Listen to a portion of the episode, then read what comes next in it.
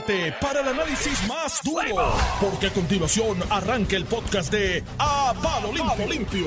Pero No. el, el esquema es que le Pero si se fue para Inglaterra, como dicen. hizo un pack porque sí, eh, bueno, configuró donativos, porque no se configuró como un pack, pero sí hubieron pack en contra de Pedro Pelici, como lo hubo en contra de Luis Fortuño, Alejandro García Padilla, de Sí, pero no Ricardo PAC, no Rosselló, PAC, eso- de pero- David pero- Bernier. Pero haz la, haz la, haz la no, distinción porque no hubo la creación formal de un pack. pues eso es peor, porque Pues, entonces por los eso, chavos fueron directo, a la, campaña. Entonces, lo que están diciendo es que se está investigando las donaciones a la campaña. O sea, que aquí no tenemos que hablar ni campaña colina, aquí es la campaña de la acusación, ¿verdad? Lo que se especula en el reportaje.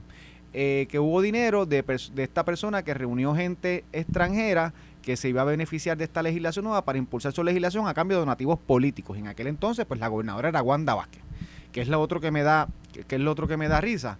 Eh, ayer sale a relucir eh, que uno de los donantes de este super PAC que es asociado a Pedro Pierluisi eh, donó día uno y a los 15 días le dieron un contrato en energía eléctrica. Y, y pues que eso fue a cambio de, de qué. Y yo digo, pero es que eso es una estupidez, por no Porque decirlo de no otra forma, porque Pedro no era gobernador.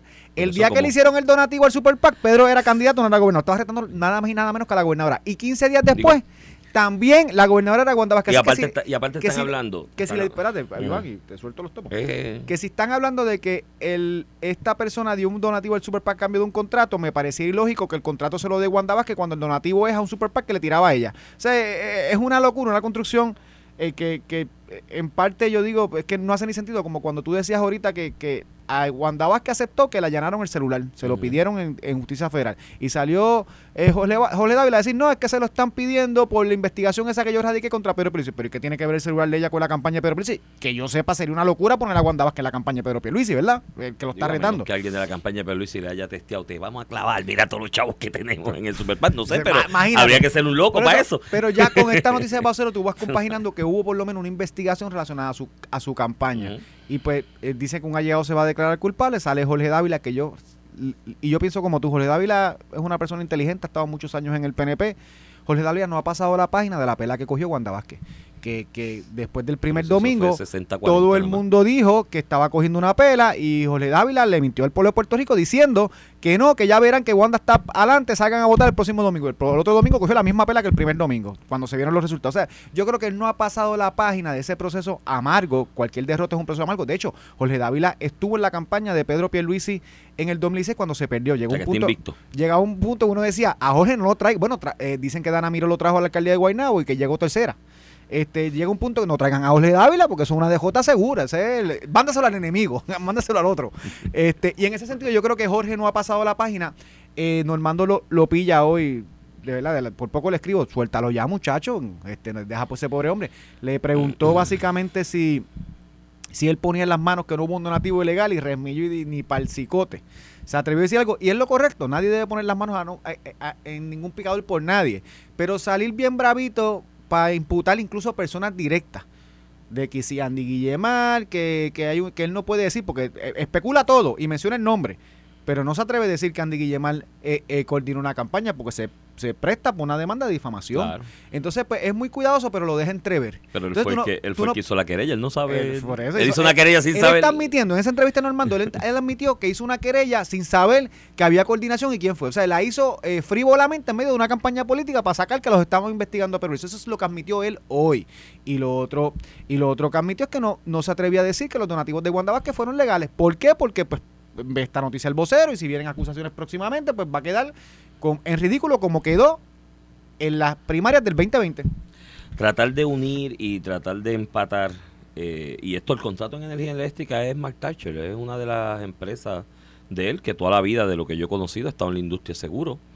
Ha tenido contratos con, Con seguros del gobierno, populares, azules, PNP. violetas, con gobiernos compartidos, con todo el mundo, porque ese es su negocio y con bastante No, no. éxito que lo, y la licencia lo ha de- llevado. y la licencia de su esposa y los Y ataques al, ¿verdad? el negocio los ataques han llegado al punto de que Mark Thatcher no puede tener contrato ni su esposa puede tampoco de- dedicarse a este seguro pues, o sea, Pero si es, esa es su una licencia, cosa esa es su profesión. esa es su profesión claro Lo sabe. Y eso pues siempre desde muchos años lo- los ha tenido. Pero decir que donó a Luis a cambio de ese contrato, pues... pero, o sea, no hace sentido fáctico la gobernadora era Wanda Vázquez. Ahora, él también lo que sale a relucir en, en algunos medios es que el comité de campaña donde Wanda o lo que ella reputaba como comité de campaña, esto fue en medio de la pandemia, la verdad que tener un comité de campaña era un medio absurdo, pero lo que ella reputaba allí en la Roosevelt como comité de campaña, supuestamente, es un contrato de arrendamiento con alguna empresa también y que de Max Thatcher, y eso es lo que dicen por ahí. Eh, a mí no me extrañaría, Max Thatcher es buen hípico, de hecho yo creo que es el promotor de la industria hípica en Puerto Rico más importante en este momento por la cantidad de ejemplares que tiene dentro y fuera de Puerto Rico, que aquí es un pinota, allá es que hay que tener eh, babilla para invertir porque se invierte en grande. Y como buen hípico, pues apuesta a uno para ganar y a otro en placer, ¿sabes? Eso no es. Y eso no es delito, hasta donde yo tenga entendido. Así que tratar de empatar una cosa con la otra, pues no me hace ningún tipo de sentido ni lógica. Eh, ahora la pregunta es, ante esta noticia, ¿quiénes puede ser o quién o quiénes pueden ser las personas alrededor de la campaña de Wanda Vázquez o de estos donativos a Wanda Vázquez que estén prestos a hacer alegación? y levantar las manos. Esa es la pregunta interesante. Se habla de que el supuesto ciudadano venezolano que, se, que fue el que donó de manera ilegal y demás, y vuelvo y te repito, esto no fue un pacto, fue ya directo a la campaña. Esto es chavo Sí, a cambio de entonces, acciones a esto, a gubernamentales. esto, a esto vamos ayer, sí, pero a esto vamos ayer, a- Ramón, a algo que yo señalé ayer en la último, en el último cuarto de hora del programa. Esto de decir que son chavos para que el inversionismo político y la corrupción por los chavos para el partido, de los que han hecho alegación a alcaldes por ahí, hasta ahora no ha habido evidencia de que un peso de eso haya ido al partido o a una campaña A del partido, a ninguno, a ninguno de los dos. En este caso en específico, Jorge Dávila con su boquita de comer señaló aquí con Normando que todos los donativos que entraron a la campaña de Wanda Vázquez fueron reportados debidamente por la pa- campaña que él dirigía y que él se encargó de que eso se reportara porque era la campaña y él era el, director de campaña de Wanda Vázquez. Entonces la pregunta de Ramón, esos chavos, si no fueron a la campaña de Wanda Vázquez a cambio de la legislación y ese donativo ilegal que hace el, el, el- el banquero no fue a la campaña porque según Jorge Dávila todos los donativos de campaña se reportaron. Si no fueron a la campaña, ¿a dónde fueron? ¿Fueron al bolsillo de Wanda Vázquez? ¿Fueron al bolsillo de los ayudantes o cercanos a Wanda Vázquez? Aquí se mencionaba en algún momento las personas que movían los hilos en esa administración. Se, se mencionaba a una señora Maribel Blasco, creo que era el apellido, eh, y otra Lidian Sánchez. Una de ellas creo que venía del Fondo del Seguro del Estado. El dinero fue a los bolsillos de algunos de ellas, porque entonces ya estamos trascendiendo un escándalo de corrupción sobre el Partido Popular Democrático o el PNP. Estamos trascendiendo a un esquema de corrupción a personas en el gobierno en su carácter personal que defraudaron y, y esto es grave, promover legislación a cambio de chavo. Pa- sea para de la campaña, sea para billete. un individuo. Es, igual de malo. Jorge dijo que los de la campaña reportaron. Esto llegó a los bolsillos Pero está bien, pero eso no implica. Fíjate que lo que dice vocero es que se hizo en condado con extranjeros y esta persona, este venezolano, con extranjeros de Londres que él quería traer en el banco, o donde se recogió chavos para la campaña a cambio de la legislación. O sea que pudo haberse reportado el donativo. Lo que lo hace ilegal no es el donativo, es que el donativo se dé a cambio de algo. Eso, pero Jorge Entonces, dice que y esos- ahí viene el celular de la Sí, pero. Jorge dice que Wanda Vázquez, no, que se lo ocupan los pero Jorge federales. dice que esos chavos no, porque los de la campaña los reportó y esos no están. No hay ningún chavo de un venezolano. No. Eso, pues, eso lo veremos. Porque eso es ilegal, porque un ciudadano extranjero que no se, o sea, ciudadano estadounidense no puede donar, está violando la ley federal electoral de campaña. Pique se entiende. Eh, esas son las preguntas que se quedan al, al aire y se quedan al descubierto. Eh, así que eso se contestará en las próximas horas. Se especula también eh, de que podría ser el, el donativo, el donativo, el que va a hacer la alegación mañana el alcalde Trujillo. Pero el alcalde Trujillo no me, no me suena a eso, porque él estaba dando cara ayer. ¿Quién? Supuestamente el de Trujillo ¿Estaba dando qué? estaba dando cara ¿A ayer quién? A los, al caucus popular de la legislatura Y municipal. según lo que reportó el legislador del paró la, ca- PNP, la- es que lo que dijo fue que él no podía hablar, que le dijo a los populares que en este momento ellos tienen que entender, pero él no podía hablar. O sea, lo que lo que parte Bueno, de si la va a ser que, está alegación, que está cooperando o o, si va a va a ser alegación de culpabilidad, claro. Pero olvídate de el alcalde Trujillo, está- Trujillo Alto está haciendo lo correcto. Parece que está en un problema grave y lo mejor es ni hablar. Y, y si va a salir culpable, pues más aún se queda como alcalde, cobra su quincena porque no va ni al municipio. Del alcalde yo lo entiendo, entiendo sus intereses, son puramente personales. Ahora, del Partido Popular, de esa Asamblea Legislativa Municipal, de ese Comité Popular en Trujillo Alto, para ellos esto no está bien. Esto le va a tener un efecto político a largo plazo y al final le están dejando por la libre un alcalde que evidentemente está en un problema. Ha, violado el principio más básico de su ciudad- su ciudadanía, que No, es explicarle, y sigue- darle cara. Y sigues dilatando y sigues dilatando las determinaciones políticas alrededor de él y de los puestos políticos que ocupa, como hicieron con Guillito. Cuando Guillito, que yo te dije a ti de las primeras noticias que salieron, de la, del papel, resaltaba que algo iba a pasar con Guillito.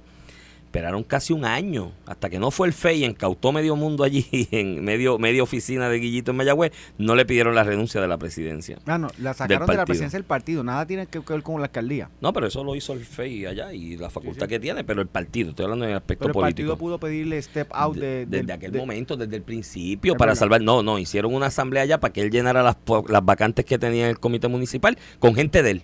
A mantener el control del comité. No tan solo eso, allí fue Jorge Colby lo alabó. Porque salió el video por todas las redes sociales alabando lo grandioso de Guillito y lo bueno que era allí como, como líder popular. Pues sí, se tardaron un año y hay gente y amigos que conozco que respeto, muy inteligentes, dicen, bueno, lo que pasa es que echarse la pelea con Guillito de despojarlo de las posiciones en aquel momento, abrir una división. Y yo, pero es que ibas a tener que hacerlo es eventualmente, terminaste haciéndolo un año más tarde. Es peor, mira lo de. Trujillo Alto. Y lo otro, yo lo mismo, Lo- lo- sigues dilatándolo, sigues Y agrandando cuando el pase problema. lo que evidentemente va a pasar, Pues ya sea que se declaró tener que culpable, hacerlo. cooperó, Y te van a decir, ah, lo hiciste ahora porque los federales lo que... quedaste como que ocultaste la corrupción. Exacto, o sea, yo creo que esos son los errores de juicio que se cometen en esto al interior de los partidos por el panismo, ¿no? Que, oye, que no es distinto a lo del movimiento Victoria Ciudadana con Mariana Nogales. Lo de Mariana Nogales como pinte de lo que has traslucido públicamente conforme a sus propias expresiones de su boquita de comer, ¿no? De ella misma. Es evidente que este referido al FEI no va a quedar en el vacío, va a haber una acusación y va a haber un proceso judicial al respecto porque hay ahí desde posibles evasiones contributivas y otros y otros delitos, ¿no? Y aparte de mentir en unos informes que eso es bajo juramento y es perjurio. Entonces, que ese es el más evidente que se le va con toda probabilidad a, evidenciar, no vaya la redundancia, en un proceso futuro. ¿Qué hizo Victoria Ciudadana con lo de Mariano Nogales? Escondió la cabeza y salieron todos gritando diciendo, eso es persecución. El toallazo al amigo en el partido. Y ahí es donde fallan y están haciendo lo mismo que critican de los partidos. Vuelvo y te repito, de, lo que, de los alcaldes populares y PDP que se han entregado, no se ha evidenciado que un solo peso de eso haya ido a la institución, al partido como tal para financiar campañas, eso lo cogieron para el bolsillo de ellos, para darse estilos de vida que jamás se hubiesen podido dar con la poca capacidad que pudiesen tener o poca intelectualidad que pudieran tener. Entonces, lo, lo, lo, lo- el problema que yo señalaba ayer en cuanto al partido en esto es que si los demás pares del partido te están mirando y te están viendo, que era el caso del Cano Cataño, lo miraban así y decían, flaco, tú estás en algo, porque ¿qué tú- tú- tú- ¿de dónde tú sacas para tanta cosa si tú eras un pelado? ¿Me entiendes? Él era chofer de Tata, era inicialmente, que fue chofer, él empezó chofer de Tata Charboniel. Entonces, ¿de dónde sacas tantos chavos? Y todo el mundo lo mira, entonces miras para el otro lado y la institución nos dice, ven acá, nosotros los PNP, con el caso del Cano, ¿qué vamos a hacer? Porque ese muchacho anda por ahí como al garete. mira, y yo y- creo Iván, que hay que tomar medidas. y Y, esto- esa es mi crítica. Y, lo- y Victoria Ciudadana no es alternativa porque hace lo mismo. Y estos todólogos Vaya. y, y, y, y opositores eternos, ¿verdad? O la oposición eterna, el PIB, Victoria Ciudadana, este, terminan operando, como tú dices, como operan, como lo que critican de los partidos principales. Mira hoy, acaba de salir una atención editores del Partido Popular, Ramón Luis Cruz Bulgo, que se quedó callado en el caso de Mayagüez, en el Trujillo Alto, no aparecía con la pugna eh, de Tatito, eh, con, la, con, con lo de aborto, no aparece como secretario del Partido Popular. A las 11 de la mañana tiene una conferencia de prensa, lo acaba de decir, con Luis Vega Ramos, que quedó último en la pasada elección. Último, último. O sea, no entró como por siete. Siete entraba antes que él. Eh, sobre para presentarle una querella sobre el Super PAC Salvemos a Puerto Rico. Y, y ahí es lo que te digo, no está malo fiscalizar y que investiguen todo lo que quieran investigar de Salvemos por Puerto Rico, eso no, eso no, no está mal. Pero es como cuando tú te pones bravito con un tema para politiquear, pero cuando te toca a ti, el caso de Mayagüez, el caso de Trujillo Alto, este, los casos internos y las pugnas internas, eh, decides callar. Entonces es la estrategia de no hablemos del tema, nadie salga para que se olvide. Y eso es lo que pasa en Puerto Rico. Y esa política es efectiva. Hoy tiene Alex Delgado una columna en Metro que habla cómo Rubén Berrío, y, está magistral, quiero que la lean porque contextualiza y pone citas directas de reportajes y expresiones incluso del presidente de Nicaragua, diciendo que Rubén Berrío es uno de sus asesores en, en, políticas internacionales. Lo pone así. Y Rubén Berrío en una entrevista en Puerto Rico dice que no es asesor de él, claro, porque eh, el, eh, el, presidente de Nicaragua está acusado de asesinatos, de meterle a la oposición presa, tiene una dictadura en Nicaragua, eso es una realidad. Entonces, eh, acá dice que él no es asesor de él y que es que él fue con él a una, un organismo internacional y entró con la delegación de Nicaragua, pero eso no lo hace asesor de él. Y le pregunta, pues, ¿qué tú crees del presidente de Nicaragua y lo que está pensando, lo que está pasando en Nicaragua? Eso es problema de Nicaragua. Para no tocar el tema, como allí matan, lo mismo que hacen con Cuba. Pero tú, es le asesor. tú le preguntas, es asesor. Ah, lo anunciaron así o eran embustes que era asesor. Uno está mintiendo, el presidente de Nicaragua es Rubén Berrío. Uno de los dos está mintiendo, que él diga quién, pero uno de los dos está mintiendo. No, no, pero él lo, él lo no, no, es que, él, se, él, se, él se, o sea, Rubén Berrío se dio autobombo. Así. Sí, sí, de Soy asesor del Hasta que empezaron a matar y meter la posición presa, que ahora no, a, lo sigue ayudando. Ahora es un problema en Nicaragua. Entonces le preguntan. Ya no lo asesora. Le preguntan si va a condenar. ¿Cuándo lo dejó de asesorar? Le preguntan, pero aunque lo haya asesorado y lo deje asesorarle, hay personas que tú asesoras que en un momento dicen, yo no te voy a asesorar más, tú estás loco. Pero tú tendrás la valentía, porque Rubén Berrío se canta el más valiente, ¿verdad? Señalando cosas. Pues, vamos a condenarlo como pasa con Cuba. Yo he escuchado a Denis Marque en 20, en 20 entrevistas en Jugando Pelotadura que dice rápido, no, no, eso es problema de los cubanos, yo no me meto en eso. Pero entonces, eh, eh, ¿cómo, ¿cómo, tú no puedes decir que lo que tú criticas aquí en Puerto Rico, que no son matanzas ni meter preso a la oposición política, eso en Puerto Rico no pasa? ¿Cómo tú no puedes decir que eso está mal? Entonces, acto seguido en la misma pregunta le preguntan por Rusia y Ucrania, dice que eso está mal, que eso es una invasión. Ah, pero Rusia y Ucrania puedes hablar pero no puedes hablar de Nicaragua. ¿Por qué? Porque es más cerca. Porque esos son y te atañe. porque son tus aliados en la independencia. Y eso es lo que nosotros tenemos que entender. El fin primordial es el PIB. El que crea en la independencia es un poco lo que el Estado dice. Métase, allí, allí. Pero el que no cree en la independencia, sepa que esta gente lo único que quiere es la independencia. Mira, y sobre y va claro, porque me escribió alguien ahí algo en las redes y me taguió a mí y por los apellidos, pues debo interpretar que es una persona bien intencionada y seria porque son apellidos de amigos en común eh, o amigos que, que, yo tengo de toda la vida, gente seria, comprometida con el país, que diferimos de algunas cosas en lo político, coincidimos en otras, pero amigos, en fin, y gente comprometida con el país. Así que ese comentario se lo contesté y lo contesto aquí en público, que hice un planteamiento como que tú y yo aquí, y quién más mencionó ahí, Díaz Olivo y Pavón Roca, que están en otra emisora, mencionó dos o tres más comentaristas, ¿no? Que hacen lo mismo que nosotros que estamos asustados porque esas alianzas que vienen entre el PIB, Victoria Ciudadana, Vargas Vidó, nos van a acabar el guiso. ¿Qué guiso es qué? Yo nunca he trabajado con el gobierno, así que mi hermano, puede ganar el diablo mañana. Mañana viene el diablo, se postula en Puerto Rico y gana y yo sigo viviendo igual, caballo, porque yo no dependo del gobierno y lo, para vivir. Y lo que nosotros hacemos de análisis político sería hasta más genial. Sería hasta mejor, porque se daría más espacio para, para ser creativo. Eh, Así que primero eso descartado, ningún guiso. Segundo, yo no le tengo miedo a las alianzas políticas ni a las convergencias. De hecho, yo las he promovido toda mi vida. Mi planteamiento aquí ha sido públicamente, y lo repito hoy para que lo entiendan y el compañero amigo que lo entienda también y cualquiera que tenga duda, porque a veces hay que explicarles de... A lo mejor yo pienso, me, soy bruto, no me sé explicar bien, qué sé yo, déjame tratar de explicarme bien. Lo que yo he dicho es que ese, esa mogolla de supuesta alianza entre Victoria Ciudadana el PIB con una candidatura de Juan Dalmao, no sé para dónde sea, la que sea. Eh, Vargas Vidó independiente, cualquier otro realengo, Luis Raúl ahora, que también un legislador muy bueno que se declaró independiente recientemente. Esas alianzas o esas convergencias, Ramón, no van para ningún lado. Porque el problema de egos que hay en cada lado, en cada partido, en cada individuo, es tan grande que no caben todos en el mismo sitio no caben en el mismo espacio. Mírate las expresiones de Rubén Berrío en ese mismo medio, en Metro, en, esa entrevista sobre las posibles alianzas. Él dice, bueno, a lo que yo le di la bendición, mírate, mírate cómo arranca, cómo arranca eh, eh, eh, Rubén Berrío en eso, de hecho que el Delgado lo, señala muy bien. Como arranca Rubén Berrío en esa, y déjame buscarlo aquí porque no quiero sacar de contexto lo, que es la producción intelectual de, de, de Alex Delgado. Dice, Mira, yo a lo que le di la bendición era, ya es, yo le di la bendición, si la bendición mía aquí no pasa un divino, mi hermano, sin mi bendición aquí no pasa nada. A lo que yo le di la bendición era a la acción concertada y empezar a hablar. No es alianza, es empezar a hablar.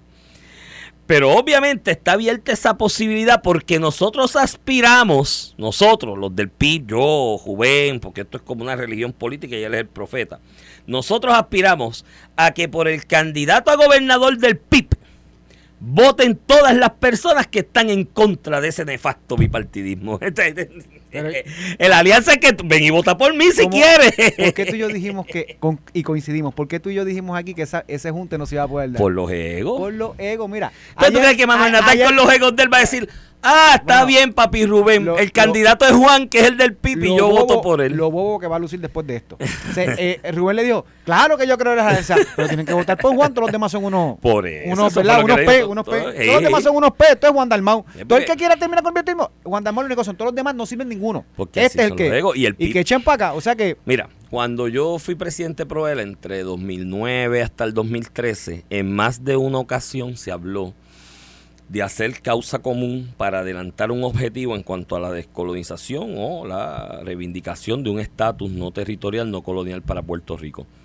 En ese planteamiento, yo como presidente de que lo que promovió siempre esa organización fue, mientras existió, fue la libre asociación, pues yo dije, pues, pues vengan ustedes independentistas y apoyen la libre asociación. Yo tenía un amigo independentista que decía, bueno, yo lo veo de esta forma.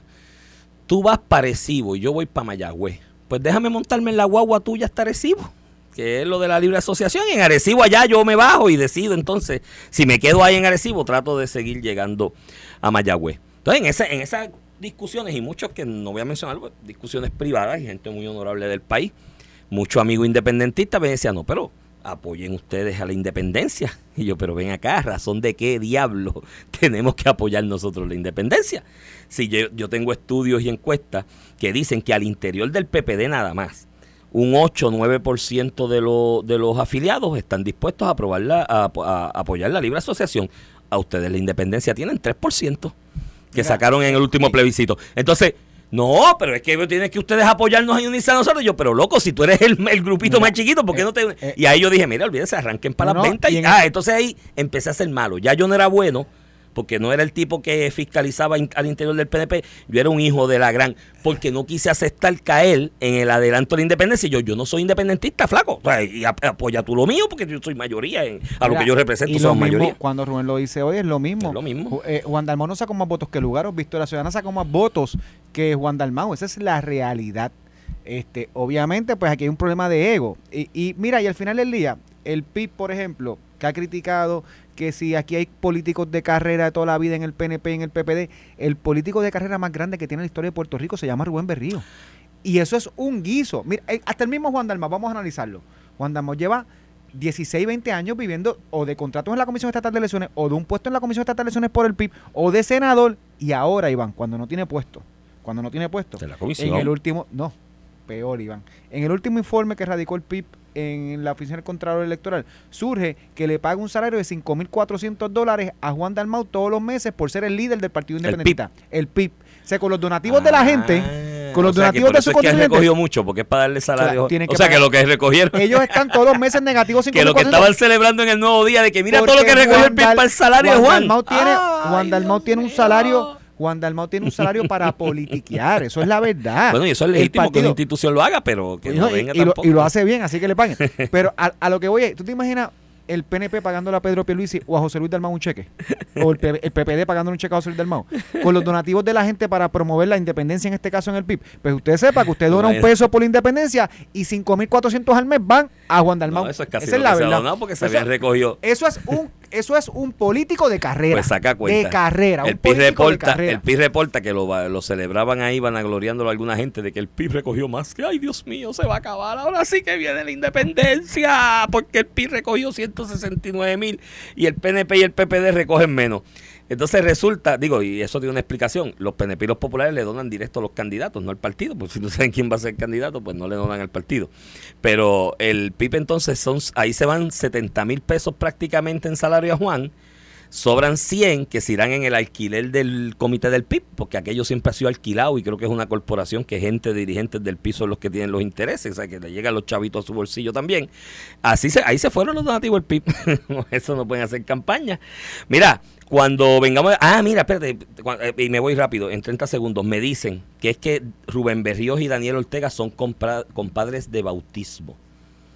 Eh, y también padrino de los Además hijos de del y exacto y Rubén además es padrino de los hijos del comandante Tomás Borges allá en De Nicaragua los- De los dictadores que asesinan y meten son compadres de bautismo que de hecho no, no por ello no, no debe Y- dejar de y- señalar y eso es lo que pasará en Puerto Rico. no por eso debe dejar de señalar porque yo tengo un gran amigo que su esposa es prima de Daniel Ortega y él señala lo de Nicaragua como que está mal, así que, pero él no tiene la babilla para eso. Vamos a la pausa.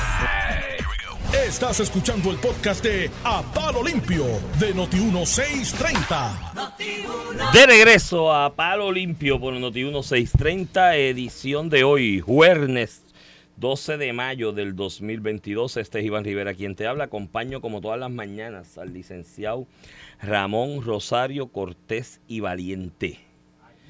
Mira, este, esa seña que tú haces, Somi, mira que aprietes el botón, brother, porque si no, no te oye. Ahora, ahora, zombie, zombie, por poco rompes ese cristal, lo vas a Mira, apagar.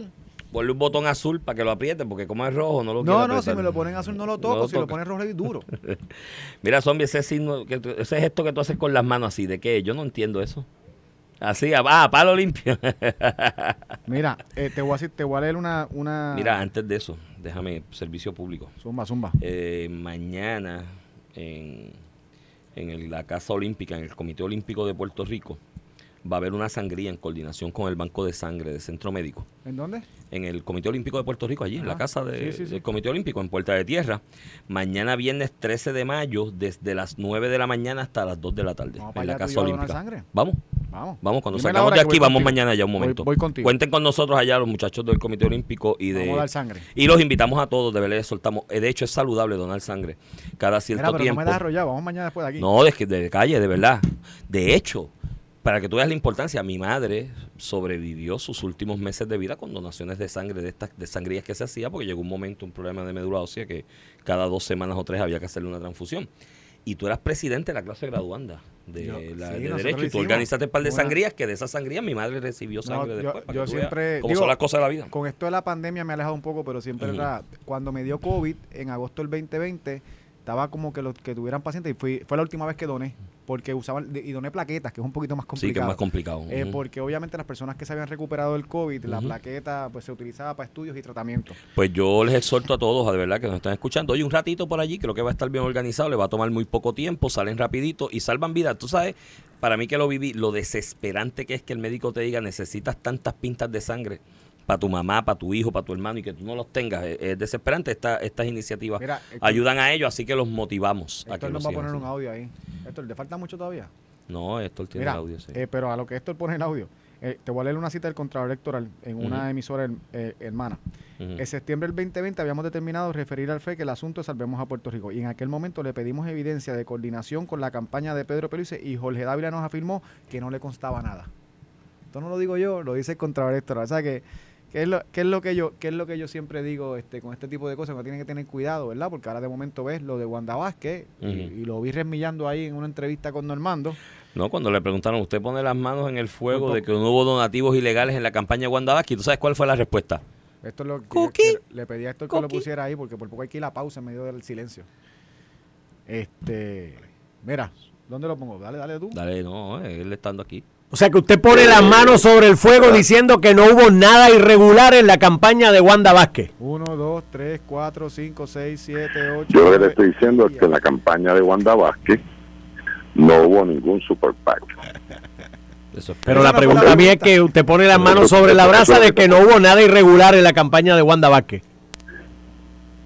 10 segundos Mira, más. yo no, yo no voy a entrar en si pongo las manos en la brasa o no. Bueno, mira, yo creo que lo que contesta Jorge es peor, porque él dice, en la campaña de Wanda Vázquez no hubo ningún super PAC, me remito a lo que dije anteriormente, de hecho lo comenté la semana pasada aquí también, Raúl, con Anthony Maceira, de que entonces la cosa es peor, porque quiere decir que los chavos fueron directos a la campaña o directos al bolsillo de algún funcionario público que en función de la posición que ocupaba y la capacidad de adelantar legislación o establecimiento de política pública pidió chavos para hacerlo. Mira. O sea, es peor, brother, es peor. Jorge, no digas, no, Jorge, hoy es jueves, cógete el weekend largo hidrátate por Pero ahí, por estos rumbos de la vida. ¿Y quién Y, te dijo que no se esté tratando ya?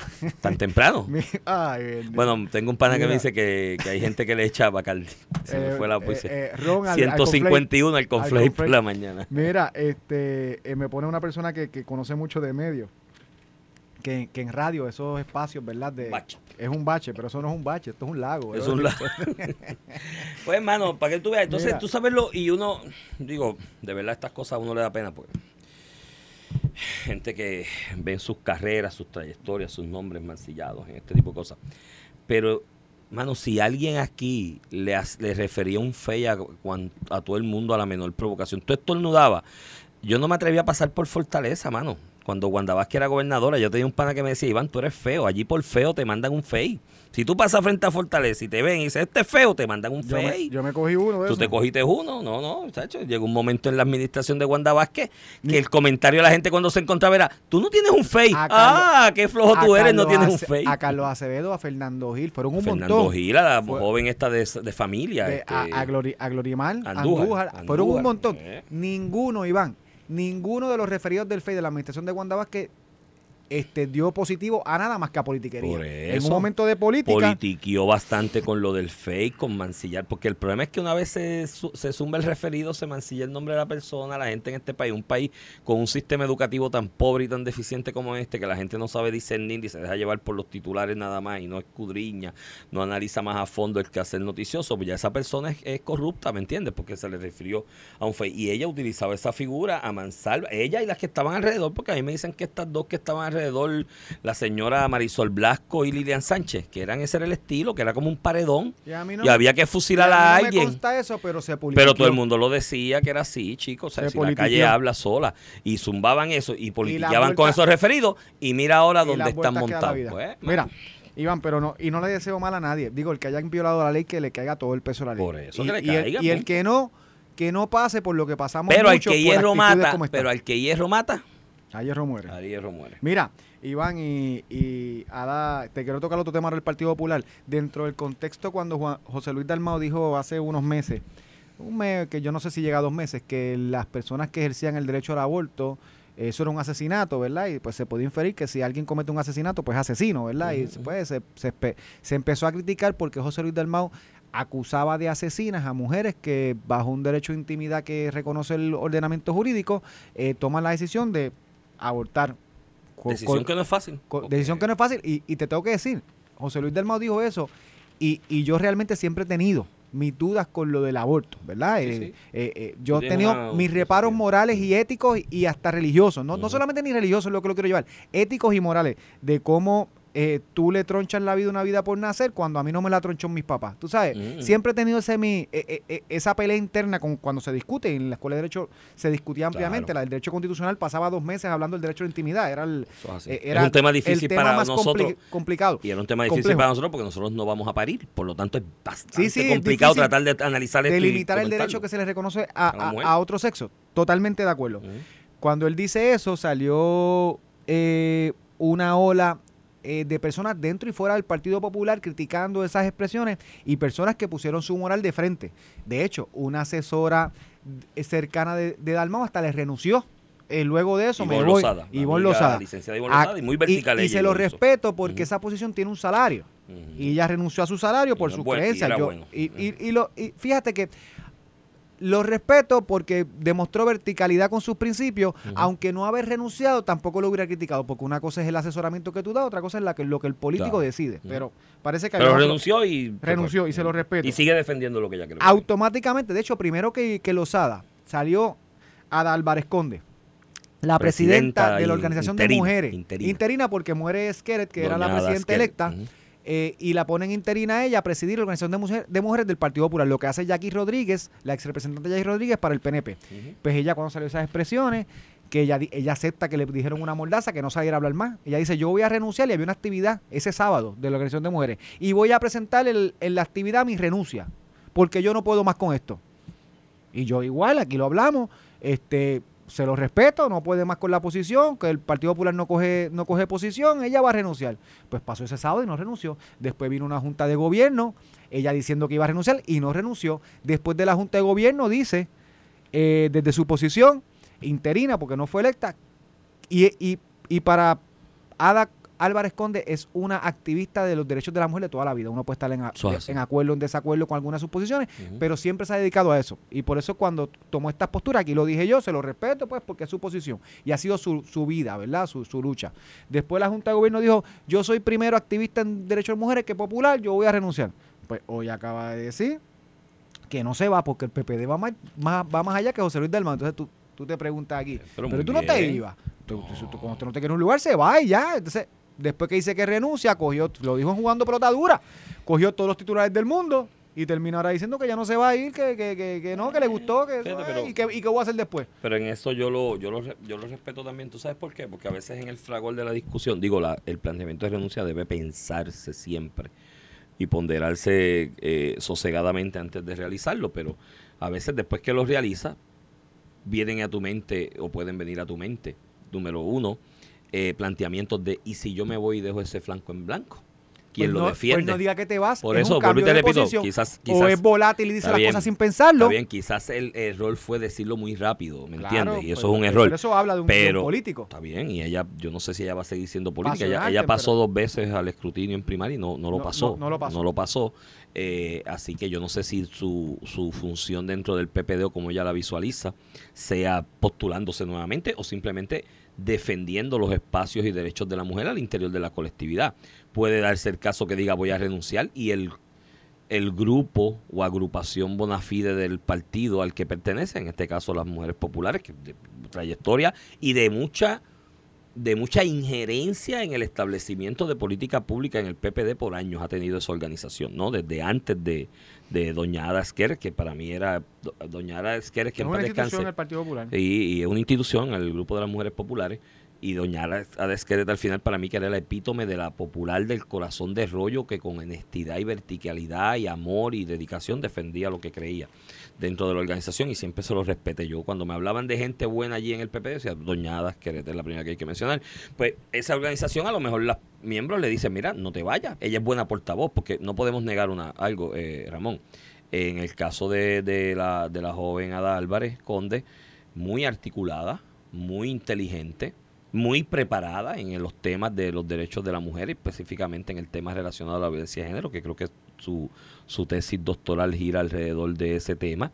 Eh, coordinada, tiene buena relación con los medios de comunicación y a lo mejor las mujeres, no estoy, estoy especulando, quizás la, organización le dijo, mira, no te vayas, no nos dejes así en este momento. Pueden ser muchas cosas, pero mira, pues en ese aspecto yo la, que, lo que le invito es a que en futuras ocasiones antes de hacer un anuncio o establecer públicamente una postura ante la pregunta de un periodista, la piense bien, la analice bien y diga, vean acá, esto que yo voy a contestar, mañana lo voy a defender con la misma vehemencia. Pues eso es lo que tiene que analizar. Pero mira, muy bien por ella, yo creo que es una digna representante de las mujeres populares y que defienda los postulados de lo que ella cree, ella defiende y lo que defiende la organización, porque me dicen, Ramón, que no es tan solamente la postura de ella como presidenta interina, es que me dicen que dentro de ese grupo de las mujeres populares están que echan chispa con Juan Dalmau.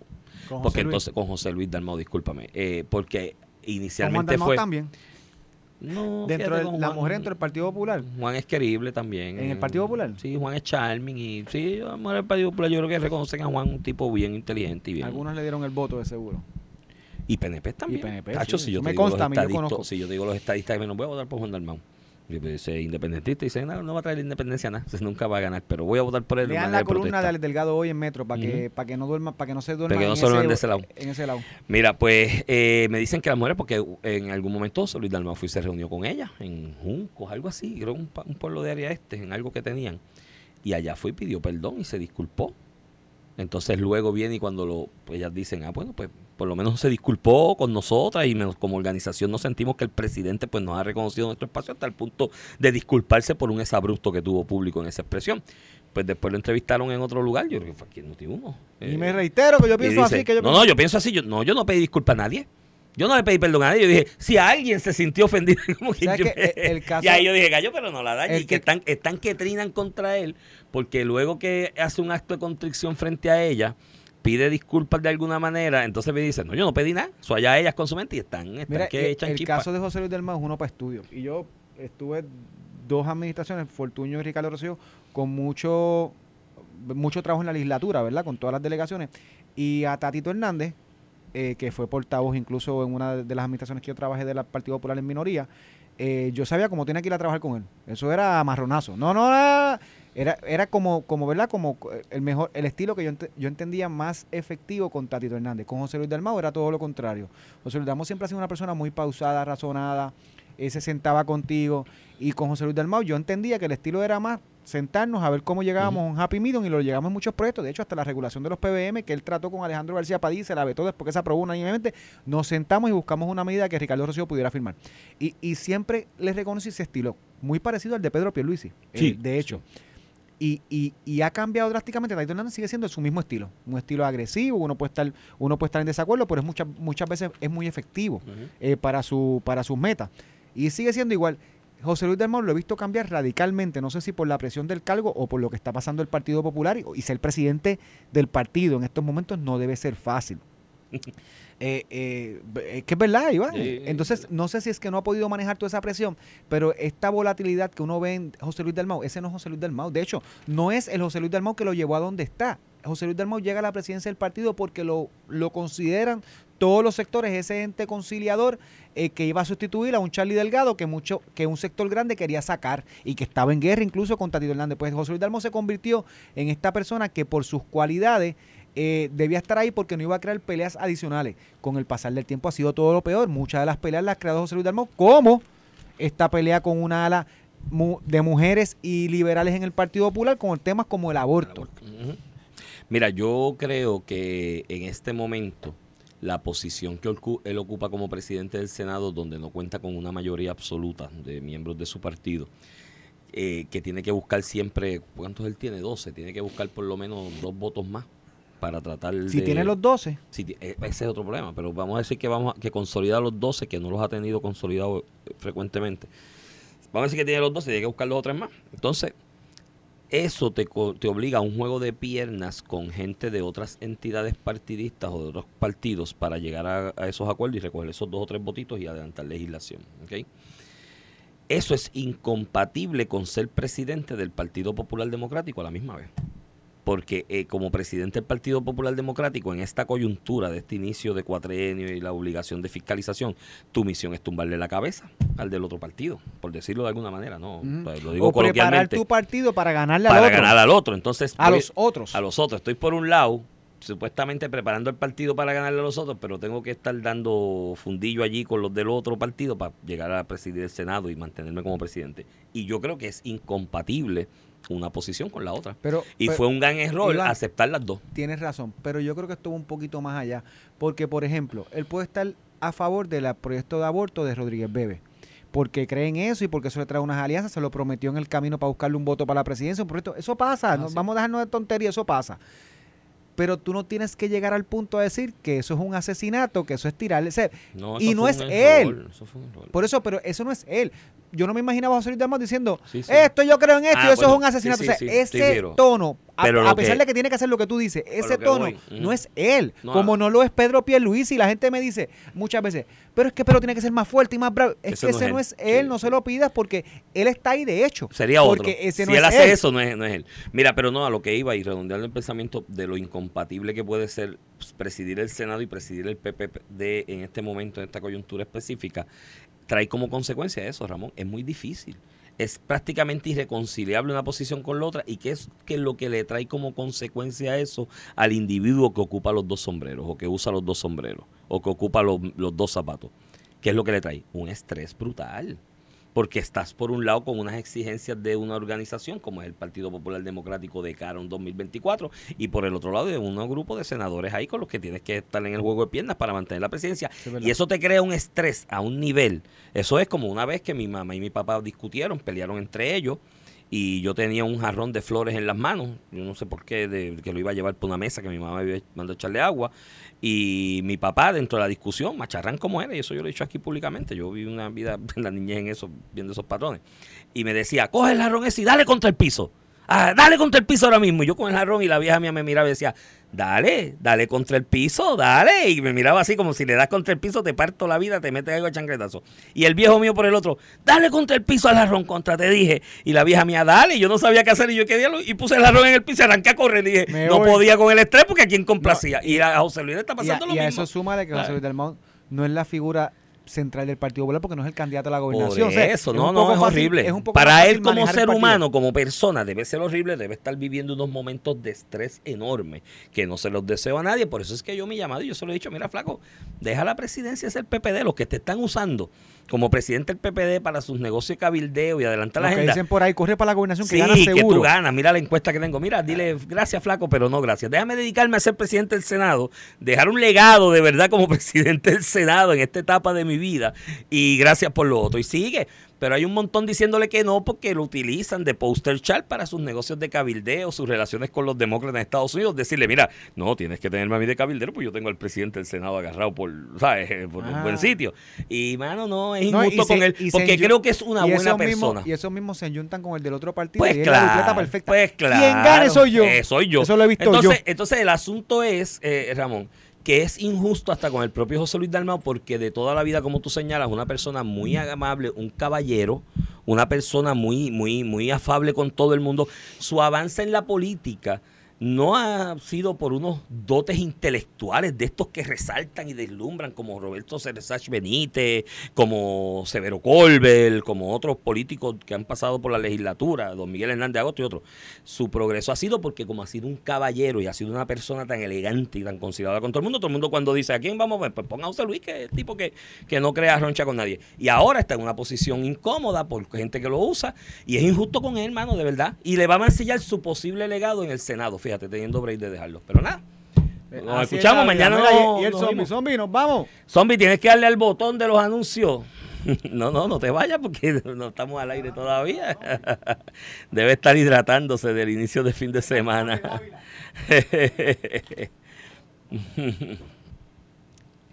El- ya búscate, mira zombie. no te puedes ir hasta ahora, papá. Ese símbolo que me hiciste ahorita así con el brazo y el dedo hacia la boca, eso es mañana, Mira, no quédense pueden en pensar sintonía hoy. que va sin miedo con Alex Delgado. Y después Alejandro viene y pelota Carmelo. dura. Esto fue el podcast de A, Palo Limpio de Noti1630.